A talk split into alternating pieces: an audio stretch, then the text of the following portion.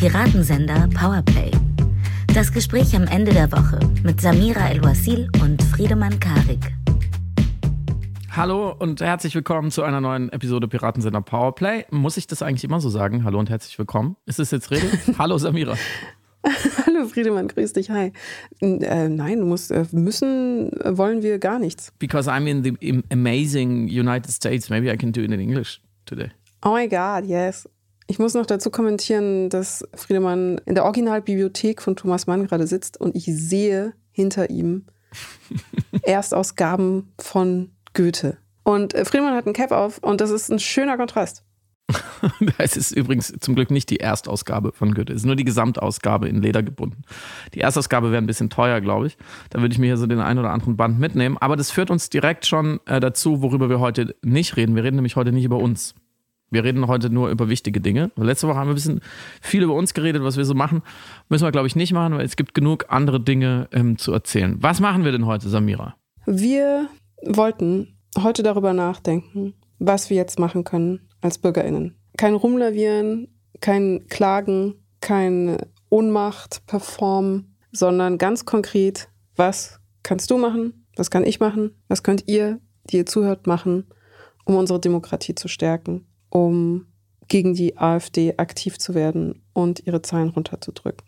Genau, das ist uns super wichtig, mm, weil wir äh, beide beobachtet haben über die letzten Tage und Wochen, dass äh, was gut ist. Deutschland ist alarmiert an ganz vielen Stellen, von der einen oder anderen Seite. Sehr viele Leute, mehr als ich mich jetzt erinnern kann, jemals in den vergangenen Jahren, äh, sind in Sorge, haben Angst, auch zu Recht, äh, vor diesem dieser Bewegung nach rechts außen, vor den Geheimplänen, vor den Umfragewerten, ja, vor dem ganzen Nazi-Dreck, ähm, der gerade so mächtig erscheint wie noch nie. Nur im Verhältnis dazu haben, glaube ich, die wenigsten eine wirklich gute, konkrete Idee, was man jetzt mhm. ähm, tun kann. Ich äh, beobachte so eine gewisse strategische Lähmung, manchmal auch Selbstlähmung, dafür, dazu vielleicht gleich noch mehr, durch, durch so ein paar ja, Denkmuster oder so, auch manchmal Ausflüchte oder so, ja, Dinge, die einen einfach aufhalten, aktiv zu werden. Und deswegen haben wir gesagt, wir machen es jetzt mal ganz anders als sonst. Wir labern nicht rum auf der Metaebene, sondern wir bieten einfach fünf Dinge, die man tun kann. Und dann, ja, ihr kennt uns, wird es sich irgendwie verästeln und dann verquatschen wir uns doch noch. Mm, aber wir würden uns auf jeden Fall freuen, wenn da was für euch äh, dabei ist. Und ich würde sagen, wir fangen einfach an. Und der erste Punkt steht unter der Überschrift, was ja zum Glück jetzt gerade auch schon passiert in Deutschland. Ich äh, sehe es natürlich aus weiter Entfernung, aber mit großer Freude die Bilder und, und die Posts und die Berichte. Mobilisieren, protestieren, engagieren. Warst du bei der Demo, Samira? Und wie war's? Ich, äh, tatsächlich, äh, es war erhebend, ist vielleicht das falsche Wort, mhm. aber es war bestärkend. Man hatte in der Kraft der Gruppe und in dem gemeinsamen Ansinnen plötzlich eine Mightiness, eine Mächtigkeit, die wirklich nicht nur mobilisierend, sondern motivierend und ermutigend war. Und ich glaube, alleine diese schiere Sichtbarkeit all der Menschen, die da waren, verbunden auch mit dem sich gegenseitig sehen und wahrnehmen äh, für die gemeinsame Sache, hat in der Summe so viel mehr Energie erzeugt und so viel mehr Antrieb und auch Gewissheiten mhm. bestärkt, glaube ich, als es quasi in einer allein individuellen Überlegung hätte der Fall sein können. Und ich glaube, diese Energie, die entsteht bei jeder Form von Protest, ist erstens die, die von Autokraten natürlich gefürchtet wird, von Demagogen, weshalb natürlich das Erste immer ist, ähm, Versammlungsverbote auszurufen. Aber es ist auch etwas, das von uns als Individuen, als BürgerInnen unterschätzt wird. Mhm. Und es kann leider nur dann erfahren werden, wenn man es erfährt. Es ist schwer zu vermitteln, ähm, ohne eine Demonstrations- oder Protesterfahrung selbst physisch erlebt zu haben. Das ist eine sehr, sehr schöne Beschreibung für etwas ähm, eher Theoretisches, was ich ähm, jetzt mir in den letzten Wochen nochmal angeschaut habe äh, für dieses Buch, von dem ihr vielleicht schon gehört habt, was ihr wollt, was äh, ich im März veröffentliche, wo ich mich eben auch gefragt habe, was ist denn diese Psychologie der Gegenwehr? Also was genau passiert in Menschen oder muss in Menschen passieren, auch gerade in der Gruppe von Menschen, damit sie aktiv werden. Also welche Art von mhm. Überzeugung braucht es, vor allem aber welche Art von Glauben, weil sozusagen im Kern, und die, das ist sehr gut erforscht ähm, in, der, in der empirischen Psychologie und Sozialforschung, im Kern liegt immer eben genau das, was du mit dieser Ermächtigung auch äh, bezeichnet hast, dass eine Gruppe vielleicht sogar zu Unrecht, das muss überhaupt nicht unbedingt schon da sein, manifest sein, bewiesen sein, aber dass eine Gruppe von sich glaubt, dass sie etwas bewirken kann das ist einer der ganz, ganz wichtigen Faktoren. Quer durch alle Kontexte, Kulturen, politische Systeme, Studiendesigns, den man immer, immer wieder findet. Und da gibt es ganz gute Metastudien, die es sozusagen von oben nochmal betrachtet haben, welche Faktoren kommen immer wieder. Also dieses, dieses Gruppenbewusstsein, dieses auch politische Gruppenbewusstsein, äh, dass man was zusammen bewirken kann, dass es eine geteilte Ungerechtigkeit gibt, eine geteilte Ver Verletzung von Moral, äh, von Werten. Also in dem Fall jetzt die, das Erstarken des Faschismus, der rassistische Politik durchsetzen würde, wenn er könnte. Und vor allem auch, dass man das Gefühl hat, es gehen Leute hin, die man kennt, dass man Leute trifft, dass man sagt, ah, da gehe ich mit meinen Freunden hin, da gehe ich mit meiner Familie hin, äh, da gehe ich mit meinen Kolleginnen hin. Also, dass man versteht, da ist ein soziales Netzwerk und das ist zusammengehalten von dieser Idee, hey, wir können jetzt was machen zusammen gegen diese Ungerechtigkeit. Das ist wichtig, dass wir da sind. Aber auch, wir kennen einander. Es sind nicht mhm. nur Loose Ties. Wir haben nicht nur gemeinsam die eine Gemeinsamkeit dieses Kollektives, was sich da konstruiert und manifestiert auf der Straße, ist nicht nur, dass es demonstrieren geht, sondern auch, da sind äh, Leute wie ich, oder sind auch Leute nicht wie ich, die kenne ich aber irgendwoher. Da ist jemand, den kenne ich vom Sehen, da ist jemand, den kenne ich von der Arbeit, den kenne ich aus dem Club, wie auch immer. Und dass man versteht, Gemeinschaft, ein Kollektiv hat immer sehr viele verschiedene, ja, netzwerkartige Bindungen und Verbindungen und das hält. Das hält mich mhm. auch. Ich bin nicht alleine. Wenn wir jetzt auf einen Gegner treffen, in irgendeiner Art, dann halten uns sehr viele verschiedene Kitte. Und das ist mhm. unheimlich mhm. wichtig, um äh, auch einer sprachlosen Mehrheit, wie Hannah Arendt genannt, es genannt hat, also nicht eine schweigende Mehrheit, sondern eher eine sprachlose Mehrheit, die eben die Kraft nicht hat, die vielleicht die Ressourcen nicht hat, die den Mut nicht hat, ähm, aufzustehen und auf die Straße zu gehen, um der eine Stimme zu geben, weil die dann auch wieder sehen, ja, okay, da sind ja Leute, die, die kenne ich vielleicht. Und äh, wenn die gehen, dann kann ich ja vielleicht auch den Mut aufbringen und dann bin ich das nächste Mal auch äh, dabei. Und dieses Allianzen verdeutlichen, dieses Gruppenbewusstsein ist unheimlich wichtig und deswegen ist das eine ganz klare strategische Funktion von Massenprotesten und Demonstrationen. Und deswegen sind die so wichtig. Und deswegen wäre es auch wichtig, wenn das weitergeht, und wenn nicht nur Leute nicht nur hingehen, zwei Stunden und, und klatschen und singen und ein Plakat schenken, sondern sich vielleicht auch überlegen, wo sie selber solche Kollektiverfahrungen ermöglichen. Also wo, wo kann ich, wo kann man, wo kannst du äh, vielleicht auch solche ja, Brennpunkte dieses Gruppenbewusstseins äh, schaffen? Mhm, absolut.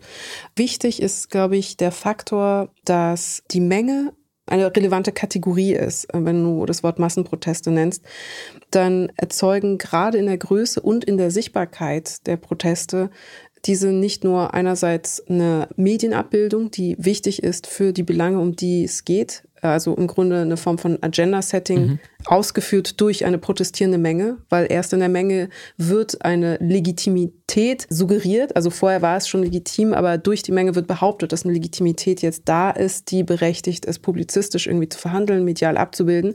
Und dann haben wir das Thema auf die Agenda gesetzt und dann wird es auch eben berichterstatterisch und dann eben im besten Fall auch politisch verhandelt und besprochen. Das ist der eine Faktor, warum die Visibilität, diese Sichtbarkeit wichtig ist und warum auch die Zahlen tatsächlich so elementar sind. Also warum auch immer darum gerungen wird, zu mhm. belegen, wie groß der Protest war. Das kommt nicht von ungefähr, dass immer um die Polizeistatistik rumgeschlichen wird und gesagt wird, nein, es waren viel mehr oder dass Leute buchstäblich manchmal versuchen, früher jetzt bei den Trump-Protesten, die Fotos zu fälschen, um zu behaupten, es seien viel, viel mehr, weil die Menge eine Legitimität, die visible Menge eine Legitimität erzeugt, die wirklich eine wichtige Ressource ist für die Wirkung, für die gesamtgesellschaftliche Wirkung eines Protests. Aber was, glaube ich, auch relevant ist, Du hattest gerade das äh, Schweigen von Hannah Arendt genannt. Die sprachlose Mehrheit. Die sprachlose Mehrheit, Verzeihung, die interessanterweise jetzt auch in vielen Texten äh, zu den Protesten, vor den Protesten beschworen worden ist, beziehungsweise Verfassungsschutz, der dann sagt, die schweigende Mehrheit muss jetzt nun aufstehen und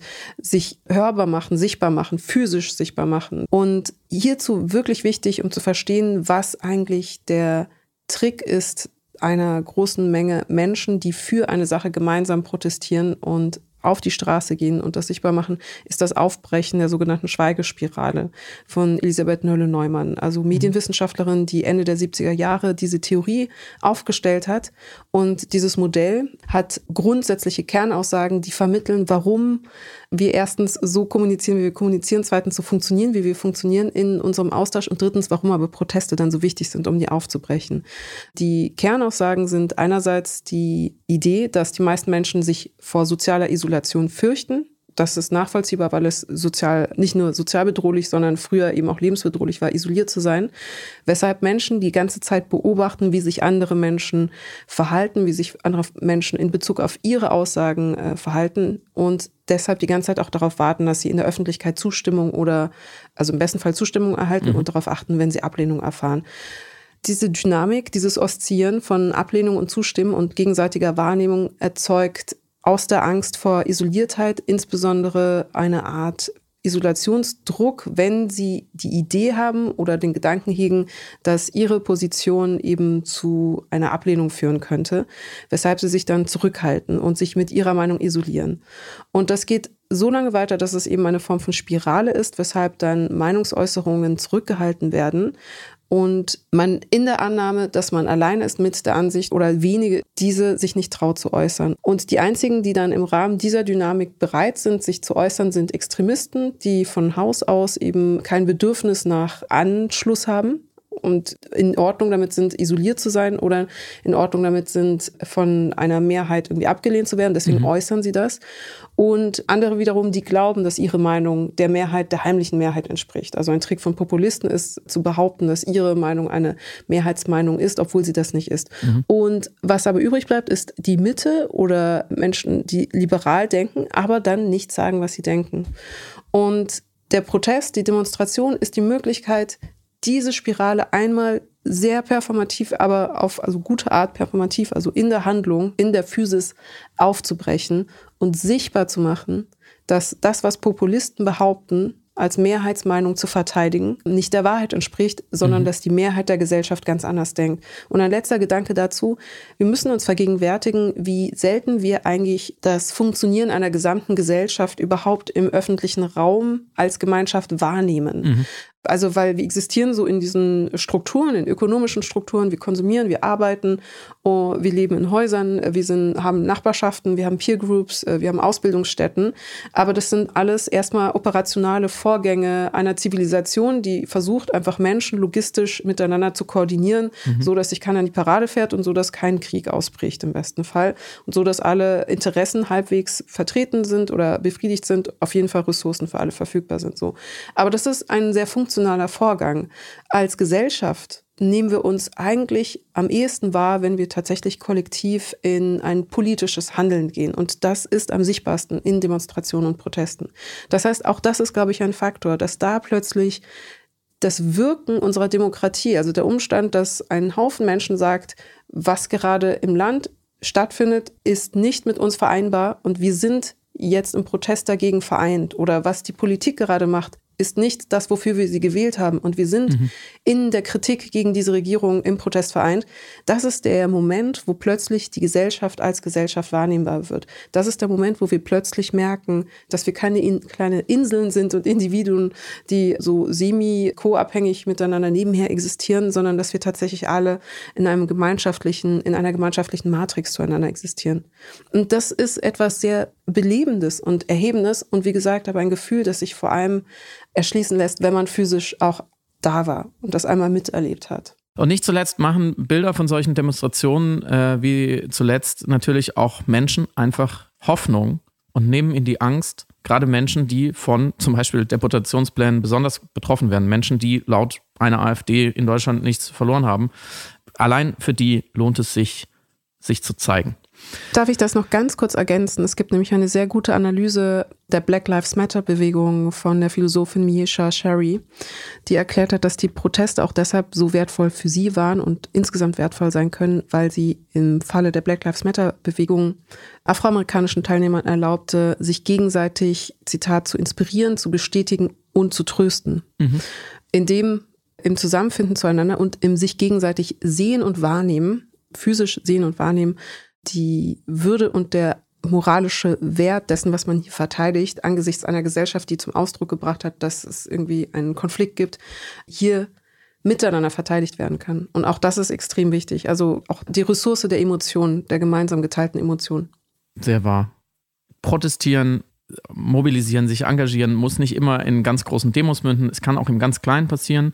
Das ist, glaube ich, noch wichtig zu sagen. Jede Form von gesellschaftlichem Engagement im demokratischen Sinne, also ehrenamtliches, soziales, politisches Engagement, das hilft, das stärkt die Solidarität. Es gibt so, so viele kleine und große Projekte überall im Land, wo man mitmachen kann. Es gibt inzwischen sowas wie Freiwilligenagenturen äh, in vielen Orten. Googelt einfach mal, äh, macht euch schlau, fragt Leute, die vielleicht schon engagiert äh, sind, weil auch das sendet immer wieder die Botschaft aus, uns ist Demokratie wichtig genug, dass wir auch da was dafür tun. Und ein Beispiel finde ich von relativ niedrigschwelligem, sagen wir mal, alltäglichem praktischem Engagement, das mir immer wieder einfällt, ist, Leute zu Wahlen zu mobilisieren. Mhm. Ähm, mhm. Ihr wisst ja vielleicht, dieses Jahr ist ein sogenanntes Superwahljahr. Ähm, es wird in Ostdeutschland in drei Bundesländern, in Brandenburg, Thüringen und Sachsen gewählt. Es ist EU-Wahl und es gibt noch ein paar Kommunalwahlen.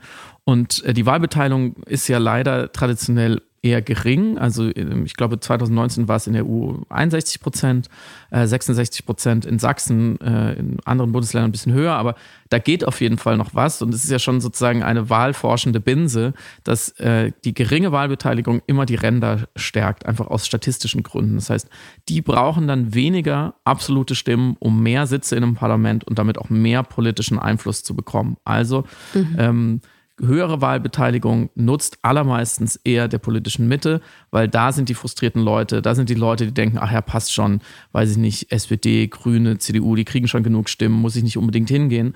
Leute, die sich vielleicht gerade auch einfach nicht so dafür interessieren, die vielleicht nicht so viele Nachrichten lesen. Also da sind unheimliche Potenziale immer wieder ähm, zu heben und das ist eigentlich ein sehr, sehr einfaches Mittel, wo man äh, ins Handeln und ins Wirken kommen kann. Es klingt jetzt so also wie ähm, der Schülersprecher von der Schülermitverantwortung, aber das ist wirklich mein voller Ernst und es geht einfacher, man muss nicht mal aus dem Haus gehen dafür. Ähm, ihr könnt einfach, finde ich, ähm, und das versuche ich immer, in sozusagen in so eine Smalltalk-Routine, in so eine typische Interaktion einfach immer einbauen, ey, ähm, willst du eigentlich wählen, gehst du eigentlich wählen, vor allem wenn es auf die Wahlen hingeht, aber das kann man ja vorher schon machen, um zu sensibilisieren, um einfach so ähnlich wie das, was du eben mit der Schweigespirale erklärt hast, äh, hinsichtlich politischer Einstellung, das große Ganze im Kleinen zu zeigen, nämlich dass Wahlen nicht einfach so nebenher laufen. Wahlen sind nicht mhm. sozusagen das Wetter der Politik, das passiert und ja, läuft mal gut, läuft mal schlecht, da muss man sich halt ein bisschen wärmer anziehen, sondern Wahlen sind wirklich der einfachste Weg, Einfluss zu nehmen und der einfachste Weg, anderen Leuten zu helfen, einfach Einfluss zu nehmen. Also allein schon vielleicht auf Social Media ähm, zu posten, dann entsprechend, dass man wählen geht oder dass man sich um Wahlen Gedanken macht, warum das wichtig ist. Äh, es wird manchmal so belächelt als Klicktivism, halte ich wirklich für eine Schutzbehauptung. Das ist nicht unwichtig. Es gibt viele Studien,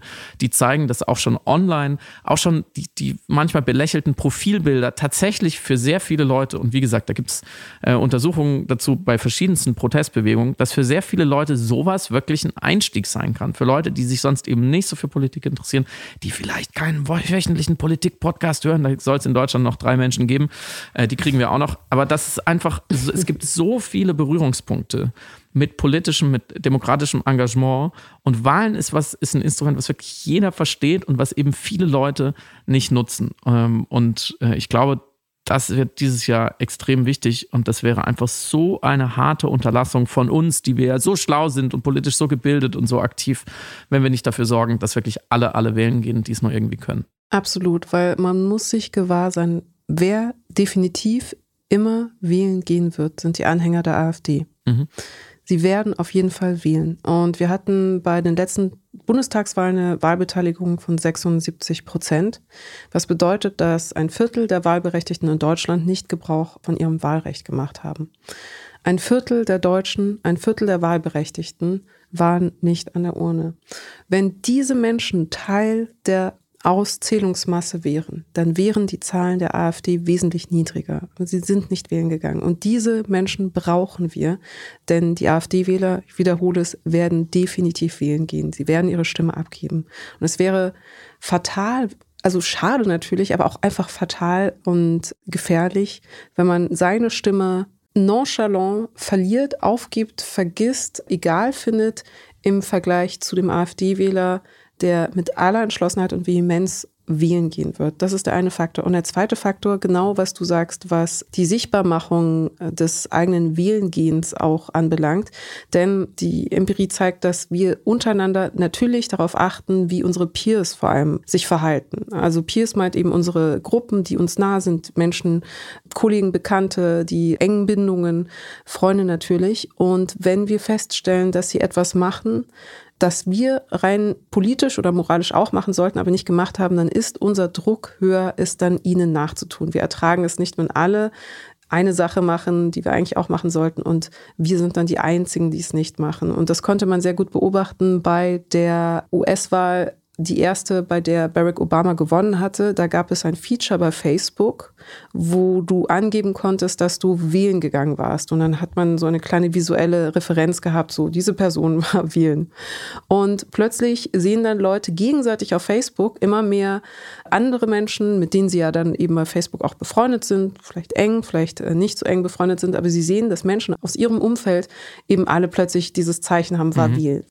Und natürlich ist dann der soziale Druck, den man sich auch selber macht, und das ist ja auch ein sinnvoller und legitimer Druck, sich gegenseitig zum Wählen zu bringen, da. Und diesen Effekt kann man auf jeden Fall nachstellen, indem man auch selber thematisiert, wenn man sich gerade für etwas einsetzt, wenn man vermittelt, dass man auf einer Demo war, wenn man vermittelt, dass man gerade wählen war. Und deswegen ist es nicht performativ, sondern es zeigt Gruppen, mit denen man in irgendeiner Verbindung ist und wenn es auch nur digital atmosphärische Verbindungen sind, dass man gerade etwas gemacht hat, was sinnvoll wäre, von mehr Menschen mhm. ähm, imitiert zu werden und gleich getan zu werden. Und es funktioniert. Also da sind unsere, ist unser Sozialverhalten tatsächlich auf gute Art vorhersehbar und berechenbar sehr wichtige Gedanken und weil einem natürlich, wenn man für Wahlen wirbt, sehr oft mehr oder weniger stichhaltige Gegenargumente äh, entgegenkommen. Ja, es bringt doch alles nichts, ist doch alles gleich. Würde ich gerne äh, einen, einen kleinen Leitfaden mit euch teilen, der für alle politischen Diskussionen, glaube ich, in diesen Zeiten gelten kann. Von unserem äh, Freund Tyron Ricketts, Schauspieler, Produzent, Drehbuchautor, den wir ja für Lincoln Bio interviewt haben und der so einen unfassbar klugen und warmen, aber auch strategisch wirklich geschickten Umgang hat, äh, mit Andersdenkenden zu diskutieren. Und er kommt natürlich vor allem aus dem Antirassismus-Diskurs, weil er einfach schon seit Jahren und Jahrzehnten versucht, Deutsche ja, ins Reflektieren zu bringen und Rassismus klarzumachen, Rassismus zu reflektieren, auch gerade bei Leuten, die es von sich weisen. Und er hat auf Instagram was geteilt, das packen wir auch in den Show Notes. Ähm, das fasse ich nur kurz zusammen, weil ich das einfach sehr, sehr, sehr gut fand in, in seinem Pragmatismus, aber gleichzeitig in seiner äh, Werthaftigkeit. Äh, nämlich Teilen sozusagen wirbt dafür in solchen Gesprächen, wo Leute mit starken Überzeugungen kommen. Jetzt, ich nehme jetzt das Beispiel so, ja, Wahlen bringt nichts, die sind alle gleich korrupt, diese blöden Politiker, dass er eben nicht sofort dagegen argumentiert, sondern erstmal nachfragt nach der genauen Überzeugung, diese Überzeugung auch wiederholt, sagt, okay, habe ich dich jetzt richtig verstanden? Und dann, was ich echt clever finde, äh, fragt, wie sicher sich ein Mensch in seiner Aussage auf einer Skala von 1 bis 10 ist. Und wenn dann jemand sagt 8, also ich bin mir sehr sicher, dass Wahlen nichts, Wählen nichts bringt, er nochmal nachfragt, warum, warum bist du nicht bei 10 oder bei 3? Mhm. Also da gibt es ja noch eine Restunsicherheit, aber du bist dir schon ziemlich sicher, woher kommt das genau?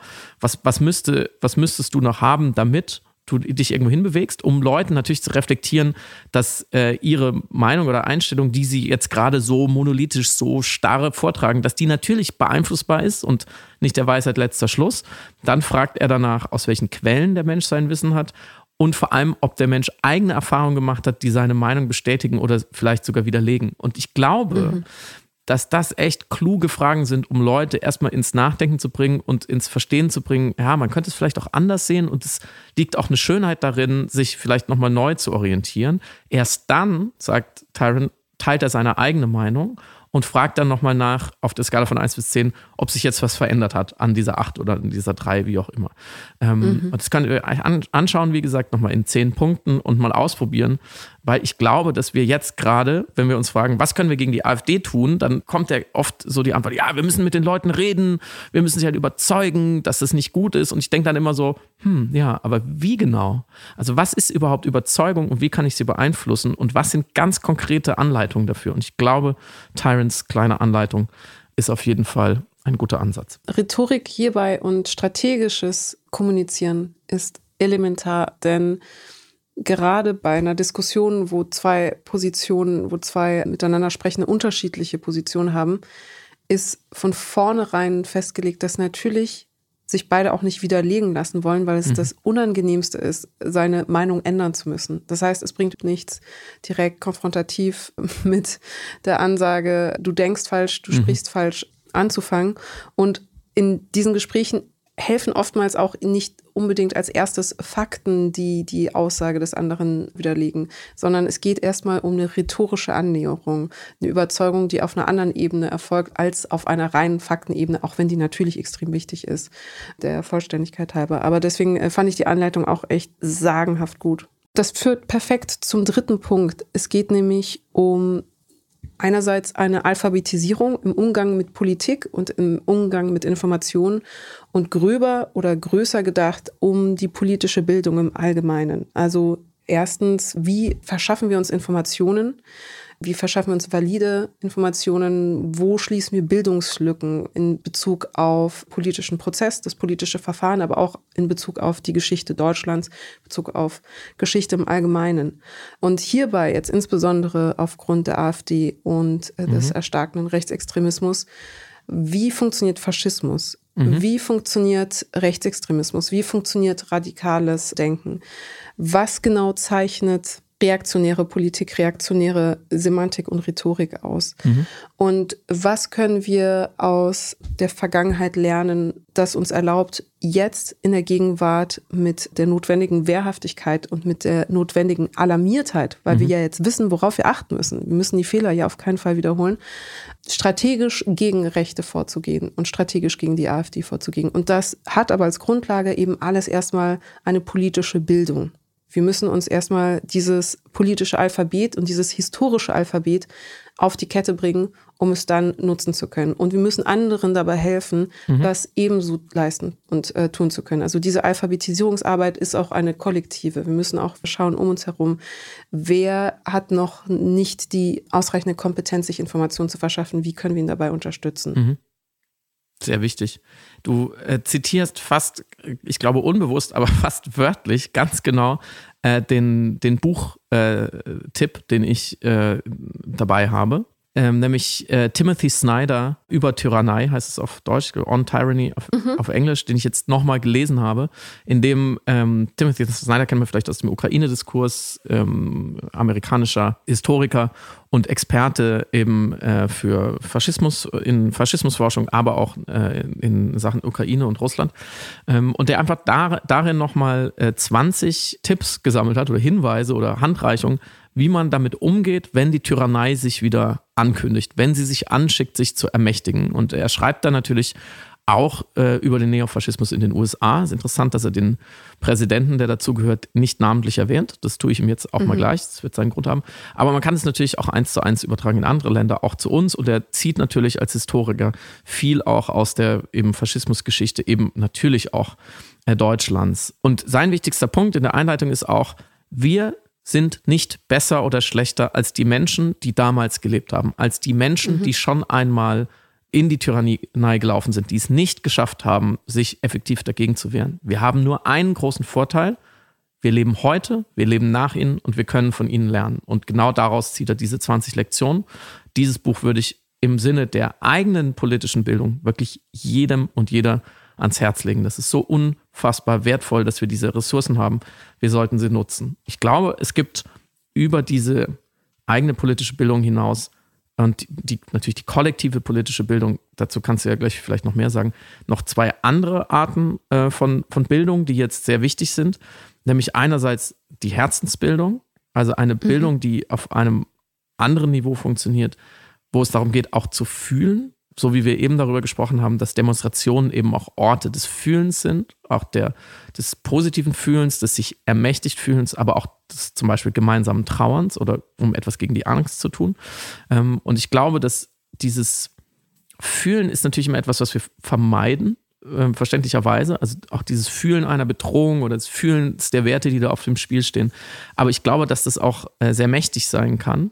Ähm, und ich glaube, dass die Auseinandersetzung äh, mit der Historie auf einer emotionalen Ebene ähm, ob das jetzt über Bücher oder Filme passiert, über ähm, Interviews mit Zeitzeugen, die man sich nochmal anschaut, ähm, über Veranstaltungen, über Demos oder eben auch über zum, zum Beispiel ähm, Besuche von KZs, die wir ja ähm, tatsächlich im Land haben, die in unserer Reichweite sind aus traurigen Gründen. Das heißt, wir haben so viele Möglichkeiten, ins Fühlen zu kommen, zusammen, mhm. in einem geschützten Raum. Ich glaube, diese Ressource sollten wir unbedingt im Sinne einer politischen Herzensbildung auch nutzen. Und die dritte Ebene, die mir unheimlich wichtig ist, ich habe es am Anfang schon mal angedeutet, ist die strategische Bildung. Dieses strategische Denken raus aus diesen toten Winkeln, raus aus dieser Analyseparalyse, in der wir uns für meinen Geschmack viel zu oft befinden. Denn wir müssen ja jetzt in diesen, ähm, in diesen Tagen feststellen, dass wie ich anfangs schon gesagt habe, die meisten von uns wissen, wo sie politisch stehen, zum Beispiel gegen die AfD, aber eben nicht wissen, was sie dann tun sollen. Ähm, mhm. und ich glaube, äh, dass diese erste Feststellung, dass wir nicht gut darin sind, strategisch zu denken, dass wir das nicht, dass man das nicht in der Schule lernt, das ist schon mal ein erster Schritt der Reflexion, der ganz wichtig ist, weil ohne sich diese Fragen zu stellen, okay, was macht man jetzt genau, zu welchen Kosten, mit welchem Ziel? Also was ist das, der Pragmatismus, was ist die Kosten-Nutzen-Rechnung von einer Maßnahme, von einem Engagement, ohne diese Fragen mal wenigstens zu stellen und sich klarzumachen, dass man da äh, sich bilden kann, bleibt Antifaschismus ein Zufallstreffer. Dann macht man mhm. zwar irgendwas, mhm. aber man weiß gar nicht so genau, wozu es führt. Es gibt so ein paar andere ähm, Probleme in der Hinsicht, die mir auffallen. Ein, ein häufiges Argument gerade gegen eine Maßnahme, ob es jetzt zu einer Demo gehen ist, auch, ein Parteienverbot ähm, oder, oder generell andere Mittel ist, ja, das reicht aber nicht. Also das kann man ja mhm. machen, man kann ja jetzt demonstrieren gehen, aber das reicht nicht. Das ist so ein mhm. komischer Whataboutism, so ein Werte-Whataboutism, als müsste man immer mit jeder Aktion den Wert, zum Beispiel Demokratie, immer komplett in die Welt bringen. Als müsste das immer ein, sozusagen ein All-Star-Team der Maßnahmen sein. Es würde, glaube ich, sehr helfen in der Hinsicht, wenn wir uns dazu einig, darauf einigen, dass das reicht aber nicht oder das löst das Problem nicht komplett, kein Argument gegen etwas ist, sondern dafür weitere Vorschläge zu machen, dafür weiterzudenken. Strategie bedeutet immer auch eine Vielfalt der Mittel. Es wurde noch nie etwas in der Geschichte der Menschheit, glaube ich, nur mit einem Mittel erreicht. Und so ein komplexes Problem wie Rechtsextremismus und Faschismus besiegt man nicht mit einem simplen Mittel. Da braucht es auch mhm. komplexe Ansätze könnte man ewig so weitermachen. Ein gewisser Perfektionismus, den ich immer wieder ähm, be beobachte, dass Leute sehr lange sehr inaktiv bleiben, weil sie sagen, ah, das ist keine schlechte Idee, demonstrieren zu gehen, aber vielleicht findet sich ja noch ein besseres Mittel. Ich glaube nicht. Das wäre der Spoiler. Ich glaube, wir werden das perfekte Mittel nicht finden. Es gibt unheimlich viele Kategorienfehler, glaube ich, die gemacht werden, wenn man zum Beispiel sagt, ähm, ja, was, was, was bringt jetzt ähm, zum Beispiel politische Bildung, was bringt das jetzt konkret gegen die AfD bei den nächsten Wahlen? Natürlich erstmal nichts, direkt, aber auf lange Sicht vielleicht schon. Da verwechselt mhm. man die Kategorien zum Beispiel der Zeitlichkeit. Ähm, wenn, wenn, wenn man jetzt bei den nächsten Wahlen etwas bewirken will, dann muss man sich ganz genau anschauen, wie Wahlen funktionieren. Also diese, Prä diese Präzisierung unseres Denkens ist, glaube ich, ganz wichtig.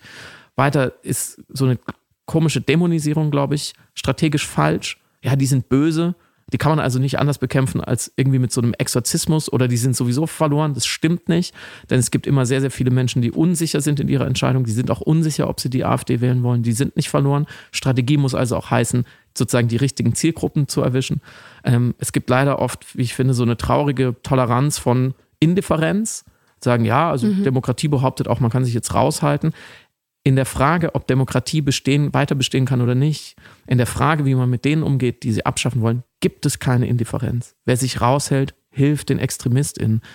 Strategisches Denken muss auch beinhalten, dass eine Enthaltung eine Zustimmung für die Abschaffung ist. Und das kann man auch, finde ich, jedem Menschen ins Gesicht sagen und den Leuten dann zutrauen, die richtigen Schlüsse zu ziehen und so weiter und so fort. Man könnte noch ewig so weitermachen. Also mal sich genauer damit auseinanderzusetzen, was jenseits der Werte und jenseits ähm, der, der grundsätzlichen abstrakten Unterstützung von Demokratie eigentlich konkretes strategisches Handeln heißt, ist, glaube ich, jetzt gerade das Wichtigste, was man eigentlich in Sachen eigener politischer Bildung tun kann. Mhm, absolut. Und ich glaube, Teil auch dieser politischen Bildung die Vermittlung der Erkenntnis sein, dass nur weil wir jetzt in einer Nachkriegszeit geboren worden sind und dementsprechend eine funktionale Demokratie hatten, das nicht ein selbstverständlicher Ist-Zustand ist, mhm. der auf ewig und unverändert so bleiben wird, wenn wir nicht aktiv auch diese Demokratie verteidigen. Und ich glaube, das ist ein Erweckungsmoment, den wir an vielen Stellen noch leisten müssen, die Selbstverständlichkeit unserer Demokratie nicht für gegeben zu halten. Ja. Es erfordert eine gedankliche Dehnung, weil natürlich äh, werden wir in eine deutsche Gesellschaft hineingeboren oder wandern ein und leben hier und denken, das ist jetzt erstmal auf struktureller oder institutioneller Ebene, also dass der politische Apparat so existiert, wie er ist, äh, dass der Bundestag so existiert, wie er existiert, dass das Parlament so existiert, wie es existiert, dass das jetzt erstmal ein Status quo ist und einfach ein äh, Verfahren und ein Apparat, der sich nicht großartig verändern wird.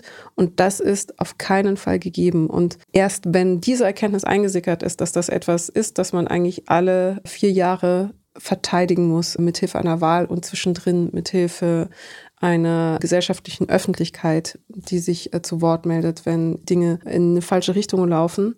Erst dann sind Menschen gewillt, sich dafür einzusetzen, mhm. wenn sie in Frage stellen müssen, dass alles so bleibt. Dass wir jederzeit ins Illiberale verfallen können und wir mit den Zahlen, die wir haben, gerade auf dem besten Weg dorthin sind. Diese Erkenntnis müssen wir, so furchteinflößend sie sein mag, annehmen und vor allem auch nicht als Panikmache abtun oder versuchen in Form von einer Beschwichtigung uns davor zu schützen. Denn das können die Rechten leider immer wieder besser als in Anführungsstrichen wir, denken konkreter, strategischer, dringlicher, akuter und sie handeln auch. Während mhm. wir Mitte links noch diskutiert, ah, wie geht man jetzt genau mit den Nazis um und wo kommt das Komma jetzt äh, in unserer Erklärung hin, macht Villa rechts schon entwickelt sehr mhm. konkrete Pläne, strickt Allianzen, baut Netzwerke und tut. Und es gibt sehr gute Faschismusforscher in, in Deutschland. Es gibt sehr gute Extremismus-ExpertInnen, Leute, die seit langem in Deradikalisierungsprogrammen arbeiten, die wissen, wie es geht. Die können sehr genau dazu sprechen und uns weiterhelfen. Ähm, die sind seit Jahren und Jahrzehnten theoretisch wie praktisch im Thema. Denen sollten wir zuhören. Wenn wir das nicht machen, ist das der größte Fehler, die größte Ignoranz, die wir überhaupt noch machen können. Und denen sollten wir sehr viel Geld geben. Unsere Demokratie sollte denen als allererstes sehr viel Geld geben, damit sie diese politische Bildung ähm, betreiben können. Und deswegen ist etwas ganz Konkretes, was ihr jetzt sofort machen könnt. Drückt auf Pause in diesem, in dem Programm, wo ihr Podcast hört, wie auch immer, und schreibt jetzt eine E-Mail an einen Abgeordneten einer demokratischen Partei eurer Wahl. Sehr geehrte, sehr geehrte Frau, wie auch immer, sucht euch jemand aus und schreibt denen, dass sie bitte, bitte, bitte, bitte die Mittel für politische Bildung auf allen Ebenen erhöhen müssen. Dass sie im Sinne des mhm. Demokratiefördergesetzes die Gelder freimachen müssen, dass sie nicht kürzen sollen. Das kann jeder von uns tun. Da kann man politischen Druck aufbauen und das ist so unheimlich wichtig. Mhm, absolut. Ähm, das Problem, das aktuelle Problem mit dem Demokratieförderungsgesetz oder ähm, die lange Version Gesetz zur Stärkung von Maßnahmen zur Demokratieförderung, Vielfaltgestaltung, Extremismusprävention und politischen Bildung ist, ist der lange Name. Ist, ist der lange Name, aber ist auch, dass er zwar seit Dezember 22 vom Familienministerium als Entwurf vorgelegt worden ist und im März 23 auch vom Kabinett verabschiedet worden ist aber nun jetzt von der FDP blockiert wird, weil sie eine Extremismusklausel einführen möchte, die die Projekte auf ihre Verfassungstreue hin überprüft und welche dann diese Projekte unterschreiben müssen. Und das ist so ein ganz typisch politischer Vorgang mhm. ähm, der gegenseitigen Blockade, weil im Grunde ist das also auch nur eine, eine rein operationales Problem. Dann sagt die eine Seite, ja, aber das sind doch natürlich alles demokratische Projekte. Warum soll also die literally gegen Rechtsextremismus kämpfen und zur politischen Bildung beitragen wollen? Warum sollen die jetzt ihre Verfassungstreue unterschreiben? Und irgendwie ist das juristisch auch noch ein Aufwand. Und die FDP sagt aber nein, wir wollen aber ganz sicher gehen, dass eben die Gelder auch wirklich, die Steuergelder, äh, die hier hart zusammen gesucht worden sind, auch wirklich nur an Projekte gehen, die aus unserer Sicht nicht in irgendeine Form des Extremismus verfallen, weil natürlich dann immer der Vorwurf ist, das ist im Grunde jetzt dann alles so link, linksgrüne Projekte, die dann unterstützt werden. So, und das ist dann wieder parteipolitisches Klein-Klein. Ihr hört auch schon die Genervtheit in meiner Stimme. Das Ganze blockiert aber eben die Ausführung oder die Umsetzung jetzt dieses Demokratiefördergesetzes, welches so notwendig ist, weil, und du hast auch die Zeitlichkeit als Kategorie genannt, der Bund hat mit diesem Gesetz die Möglichkeit, Projekte und Initiativen auf eine nachhaltigere, längerfristigere Grundlage zu stellen, sprich äh, mit längerer Zeitlichkeit zu finanzieren. Und das war vorher eben nicht der Fall. Initiativen und Projekte mussten immer zittern, ob sie überhaupt weitermachen können. Und das ist bei einer Arbeit, die eine Mehrgenerationenarbeit ist. Also eine Extremismusprävention und die Aufklärungsarbeit, die wirklich über mehrere Jahre hinweg gehen muss, um überhaupt diese politische Bildung und diese Herzensbildung und diese demokratische und strategische Bildung überhaupt fruchten lassen zu können die braucht diese Sicherheit. Und dieses Gesetz soll diese Sicherheit eben auf längerfristige Art und Weise geben. Aber wie gesagt, es ist gerade, es ist gerade wieder typische Ampelsituation. Es ist sinnvoll und wichtig und es ist jetzt ganz besonders wichtig. Ich wüsste eigentlich auch keinen Zeitpunkt, wo es nicht sinnvoller wäre, da jetzt in äh, verschiedene Modellprojekte zu gehen. Ja, schreibt vor allem den FDPlerInnen, dass ja. ihr dieses Gesetz mit dem endlos langen Namen jetzt unbedingt haben wollt. Das führt uns zu einem vierten Punkt, der mir immer besonders wichtig ist, der sich äh, direkt ableitet aus dem, was wir gerade gefordert haben, nämlich aus der Geschichte zu lernen. Wir wissen, die Wissenschaft, die sich befasst mit der Frage, wie kann eine Gesellschaft in den Faschismus abrutschen, weiß, dass die wichtigste Funktion in dieser Gesellschaft sind diejenigen, die politisch am nächsten an den Extremisten dran sind. Also in den klassischen Fällen das sogenannte konservative Milieu, das demokratisch rechte Milieu, die Mitte, die sogenannte, die bürgerliche Mitte, die müssen wir immer wieder verantwortlich machen. Sowohl in unserem Denken müssen wir die fokussieren, aber auch in unserem Handeln, in unserer Rhetorik, in der Verantwortlichkeit. Und ich glaube, der erste Schritt ist erstmal festzustellen, und das wird mir noch viel zu wenig gemacht, schonungslos festzustellen, dass Leute wie Christian Lindner, Friedrich Merz, Markus Söder, Robert Aiwanger und so weiter, also viele PolitikerInnen der sogenannten bürgerlichen Mitte, heute längst ganz akut im politischen Alltag längst mehr PopulistInnen und sogenannte Polarisierungsunternehmer sind als überhaupt noch verlässliche demokratische Politiker. Wir haben es in den letzten Tagen wieder gesehen. Man muss es einfach leider so sagen was Christian Lindner bei den Bauernprotesten von sich gegeben hat hinsichtlich der linksextremen Unterwanderung der Klimakleber mit vollem Bewusstsein der Konsequenzen, wie er Asylsuchende, äh, Geringverdiener und so weiter ausgespielt hat, versucht hat auszuspielen in einem billigsten Populismus gegen angeblich die fleißig arbeitende Bevölkerung Deutschlands oder auch, wie Friedrich Merz schon seit längerem als Parteivorsitzender agiert, aber jetzt auch in acht Tweets sich nochmal zu Wort gemeldet hat zu den Bauernprotesten und unter anderem da schreibt, Verdächtigungen, die Bauerndemonstrationen würden von rechtspopulistischen Kräften unterwandert, haben sich als haltlos erwiesen, aber sie waren Teil der politischen Ampelkampagne gegen die Landwirtschaft.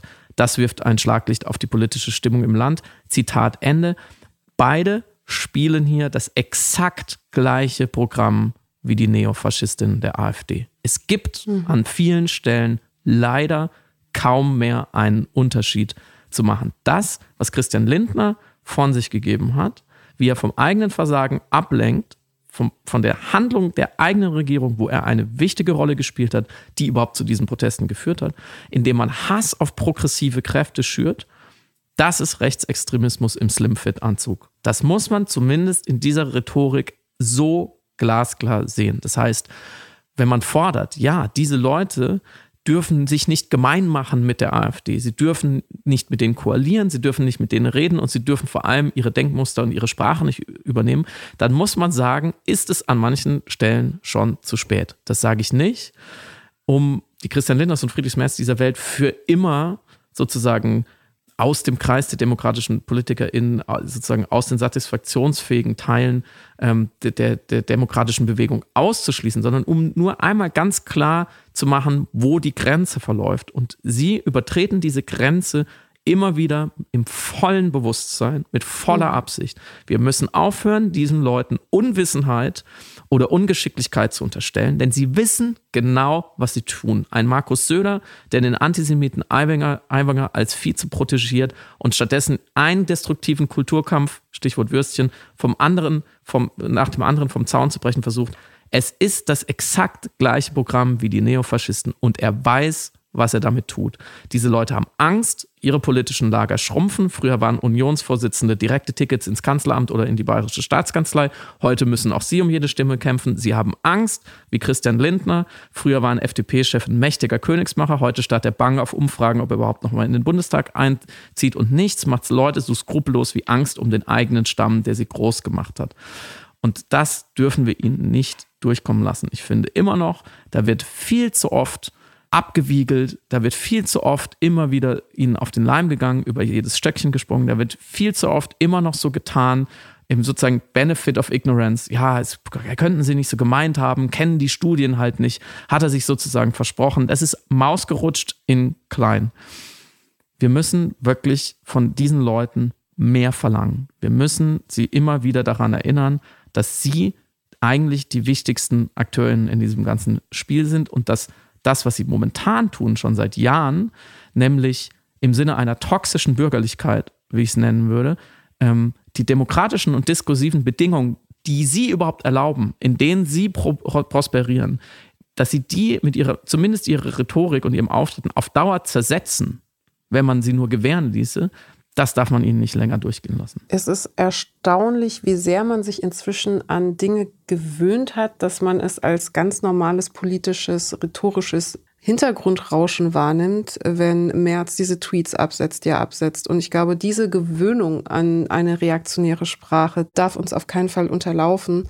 Und umso dankbarer bin ich auch um die Reaktionen in Bezug auf Christian Lindner, aber überhaupt die Annahme, dass das dass das Populistische, was er da auf der Bühne sagt, also die Asylbewerber beispielsweise und die Bürgergeldempfänger als Feindbilder aufzumachen und sie gegen die Bauern aufzustellen und diese Gruppen gegeneinander ausspielen zu wollen, das ist der Raum, wo zornige Chancen für PopulistInnen mhm. entstehen. Das ist der Raum, wo man dem reaktionären Sprechen keine Form von Euphemisierung oder Filtern mehr zugesteht, sondern es ist wirklich ganz klassisch ein Politiker, ein amtierender Politiker in unserer Regierung, der vor dem Brandenburger Tor auf einer Bühne steht und sagt, die Armen und die Ausländer sind schuld an der Armut der Landwirte.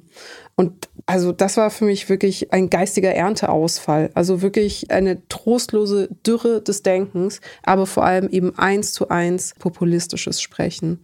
Das führt uns direkt zu dem letzten Punkt, den wir besprechen wollten, nämlich die Nutzung von Sprache mhm. und die Sensibilisierung in Bezug auf Worte. Denn auch mit der Wahl der Worte erzeugen wir natürlich eine bestimmte Art von Erzählung, die reaktionären Narrativen entweder zuarbeiten kann, ohne dass wir es wissen, oder die uns vergessen macht, worüber wir hier in Wirklichkeit sprechen. Und als Beispiel möchte ich einerseits das Wort der Remigration nennen, was im vom Korrektiv aufgedeckten mhm. äh, konspirierenden Gespräch eben viel in Bezug auf die systematische Vertreibung von Menschen aus Deutschland und dieses Wort, das zu Recht als Unwort des Jahres gekürt worden ist, offenbart, dass die Aussprechenden oder die Ausschreibenden sich der Handlung und der Amoralität dessen, was dieses Wort eigentlich euphemisieren soll, so gewahr waren, dass mhm. sie sich gar nicht getraut haben, es mit einer klaren Sprache zu benennen, nämlich Deportation oder Vertreibung. Und deswegen mussten sie ausweichen auf diese Art von verdeckender Sprache. Aber genau dieser Umstand vermittelt, dass die Akteure, die diese Sprache benutzen, sich ganz klar darüber sind, was sie damit vermitteln und da, was sie damit sagen und wie antidemokratisch es ist, weshalb sie natürlich diese werbliche Sprache brauchen. Ein anderes Beispiel, was ich noch nutzen möchte, weil es so deutlich macht, was genau passiert in unserem Kopf, wenn wir verschiedene Formulierungen hören, ist die Verwendung der Worte Migranten, Geflüchtete, Flüchtlinge und illegale Zuwanderung. Alles Begriffe, die willentlich synonym genutzt werden von reaktionärer Seite. Und man muss rausarbeiten, dass zum Beispiel der Unterschied zwischen Geflüchteten und Migranten ist, dass Migranten im Allgemeinen Menschen bezeichnet, die ihre Heimat verlassen und gemeinhin eine Freiwilligkeit nicht ausgeschlossen werden kann in dem Wort Migranten. Mhm.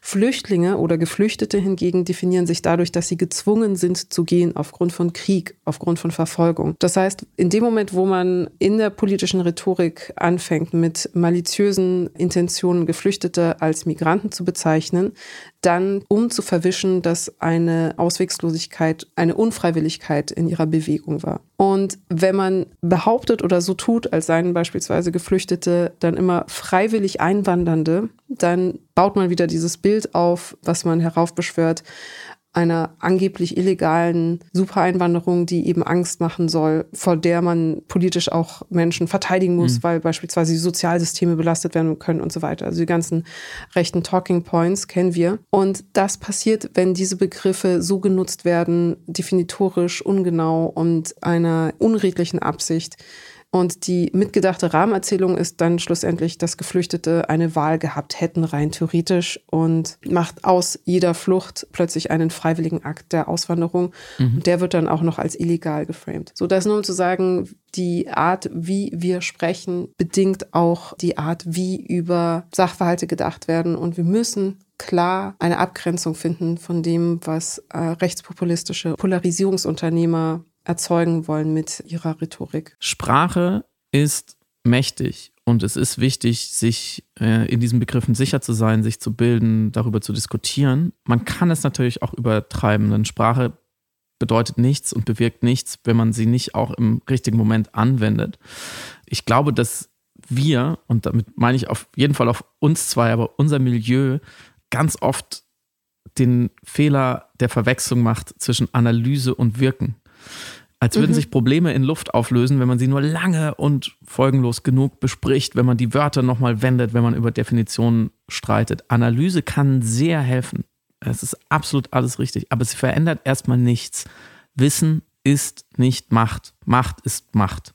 Man muss immer wieder dahin kommen, dass man sich ermächtigt, dass man Leute beeinflusst, ihre demokratische Macht gut auszuüben. Was ich enorm viel sehe gerade in diesen ersten Tagen und Wochen der Aufgeregtheit, ist so eine gewisse Wortmagie, so ein akademisches Voodoo, so eine, so eine Nazi-Austreibung per, per äh, Wertebegriffe, Grundgesetz-Abbetung, äh, ähm, dass man das Gefühl hat, ja, man, man muss diese, diese bösen, bösen Leute einfach nur lange genug ähm, äh, voll aber indirekt. Wir reden lange genug über sie und dann macht es irgendwann Puff und die, sie lösen sich in übel riechenden Rauch, Rauch auf. So funktioniert es nicht.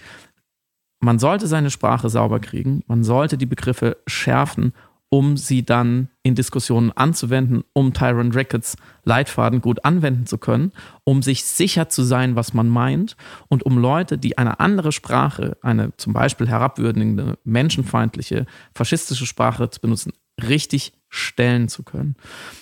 Insgesamt würde ich sagen, jetzt habt ihr sehr lange von uns gehört, was man tun kann, auf verschiedensten Ebenen. Vielleicht war da auch nichts dabei. Vielleicht haben wir euch nicht überzeugt damit. Und deswegen würde ich am Ende gerne noch einen Punkt mitteilen, den ich tatsächlich aus Timothy Snyders Buch habe ähm, und der für einen äh, hochdekorierten, superschlauen Wissenschaftler, finde ich, wunderbar alltäglich und einfach ist.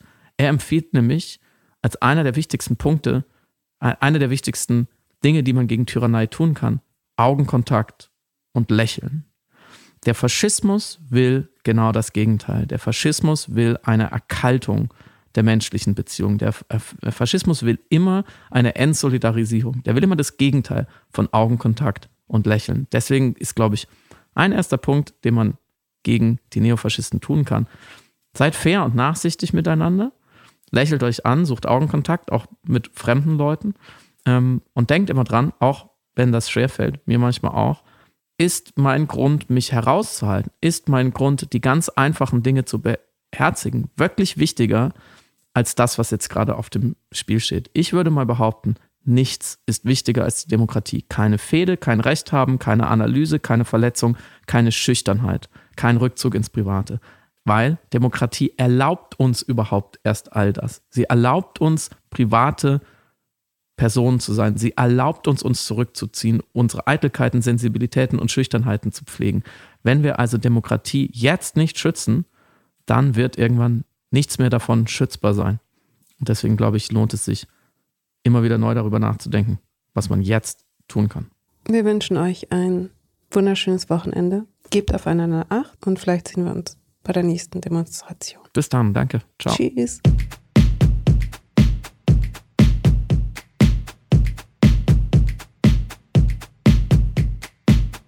Du hörst Piratensender Powerplay. Das Gespräch am Ende der Woche mit Samira El-Wasil und Friedemann Karik. Piratensender Powerplay ist eine Produktion von Stereotype Media in Kooperation mit Yam Yam, der unsichtbaren Tupperbox für den diskreten Foodie. Du möchtest Yam Yam zwei Wochen lang kostenlos testen? Abonniere diesen Podcast überall und gewinne gutes Korma. Bon Appetit!